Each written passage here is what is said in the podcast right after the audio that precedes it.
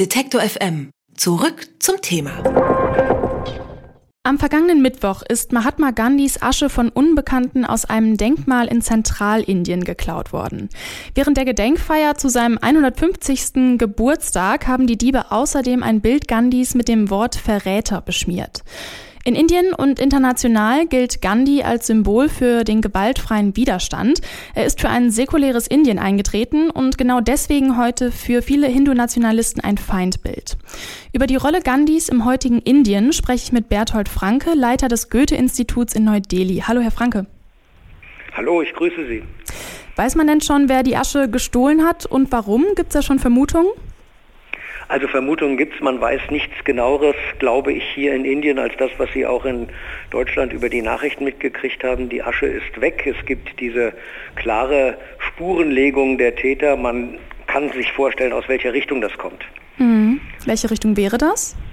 Das ist die Richtung natürlich der Hindu-Nationalisten. Sie haben es in der Anmoderation mhm. gesagt. Es geht um die RSS, es geht um die Partei, die die RSS in der Regierung vertritt, die Partei des Premierministers. Da gibt es Aktivisten in aller Bandbreite des Spektrums von rechts bis rechts nationalistisch, faschistisch. Und für die ist Gandhi an diesem symbolträchtigen Tag, wo hier in Delhi äh, große Feiern äh, waren äh, und wo die ganze Nation sich vielleicht doch nochmal an diesen schon sehr lange abwesenden, aber großen Geist erinnert hat, da war das natürlich ein symbolischer Moment und eine symbolische Tat, die genau ins Herz zielt des hindu-nationalistischen Kurses, der hier gesteuert wird, das heißt also auch ins Herz des Gegners. Gandhi ist ja auch die Gründungsfigur der Kongresspartei, der Partei von Nehru und Indira Gandhi, die lange hier die Macht hatte und jetzt ziemlich ohnmächtig in der Opposition sitzt. Die haben den 150. Geburtstag natürlich besonders gefeiert, wollten ihn für sich vereinnahmen. Gandhi, wenn es ähm, äh, ihm das bekannt geworden wäre, hätte sich äh, wahrscheinlich ähm, das Ganze weggewünscht, denn er hat ja von einem einigen großen Indien geträumt und das geht im Moment ein bisschen kaputt. Hm. Lange galt oder gilt ja auch immer noch Gandhi als Held und Figur, die ja auch im Ausland total mit Indien ähm, symbolisch oder total symbolisch für Indien steht. Inwiefern verändert sich da gerade diese öffentliche Meinung? Ich habe gerade schon so ein bisschen rausgehört, es ist irgendwie total polarisiert, oder? Ja, Gandhi ist zunächst mal natürlich ein großer Abwesender. Er ist zwar auf jedem Geldschein hier abgedruckt und wird immer vor sich hergetragen, aber ich würde ähm, sehr vorsichtig äh, nur einschätzen, was die Inder heute, die jungen Inder, die ihr Schicksal hier in die Hand nehmen, die ähm, äh, in den Mittelstand wollen, ähm, die mit ganz anderen Dingen beschäftigt sind als äh, die Generation der Unabhängigkeit, dass die noch besonders viel auch ideologisch mit diesem Gandhi verbinden. Er ist so ein, er ist ein Abwesender und er wird gerne beschworen als der große Vater der Nation aber ähm, richtig präsent als ein ideologischer Führer oder als ein äh, Geist, der eine Idee hatte von dem neuen Indien, ist er sicherlich nicht mehr. Mhm. Sie sitzen ja gerade in Indien. Wird dieses Thema, dass die Asche gestohlen wurde, überhaupt irgendwie auf den Straßen besprochen oder in den Medien? Ist das irgendwie ein Thema oder wird so ein bisschen beiseite gelegt? Also es ist noch nichts Großes, weil ähm, die heutigen Tageszeitungen das noch gar nicht mitgenommen hatten.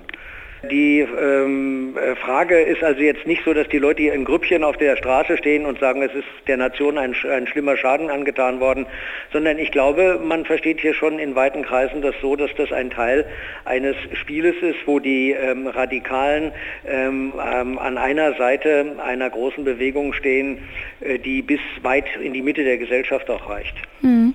Die Hindu-Nationalisten, die fordern ja sogar eine Gedenkstatue für den Mörder Gandhis. Ähm, ist das realistisch, dass das kommt? Also ich denke nicht, da würden sich dann doch diejenigen, die hier in der BGP, also in der Regierungspartei, die ja dieser Organisation RSS, aus der der Mörder damals kam, der Naturam äh, Gotze, ähm, da würden die sich nicht rantrauen. Das ist wahrscheinlich eine noch zu heiße Kiste. Aber die äh, am rechten Rand dieser RSS ähm, äh, wollen natürlich das Spektrum dessen, was möglich ist, langsam verändern. Deshalb ist das so eine Art äh, Pilotvorschlag, von dem man wissen kann, dass keine Autorität in der Regierungspartei das jetzt mitmachen würde, ist der Versuch, so ein bisschen das Spektrum zu verschieben und eigentlich etwas, was noch vor kurzem völlig tabu gewesen wäre, ähm, zumindest denkfähig zu machen. So schätze ich das an. Mhm. Was haben die Diebe zu befürchten, also die Diebe der Asche, wenn sie erwischt werden? Ja, die kommen vors Gericht und werden dann ähm, äh, verklagt. Und wir haben hier in Indien eine Demokratie, die hat zwar einige Dellen bekommen in der letzten Zeit, ist aber immer noch eine Demokratie. Und was man feststellen kann, ist, es gibt auch noch ähm, gelegentlich eine freie Justiz auf den verschiedenen Ebenen. Ich glaube, dass die Leute äh, schon kräftig an den Ohren gezogen äh, werden, aber ob man die kriegt und wer die dann im Endeffekt decken könnte, wenn sie äh, vielleicht irgendwo auffallen, ähm, das wage ich nicht so richtig zu beurteilen. Also ich vermute mal, die wird man nicht finden. Ich habe mit Berthold Franke, dem Leiter des Goethe-Instituts Neu-Delhi, über die geklaute Asche Gandhis und seine öffentliche Wahrnehmung im heutigen Indien gesprochen. Vielen Dank für das Gespräch, Herr Franke. Danke, Frau Götte.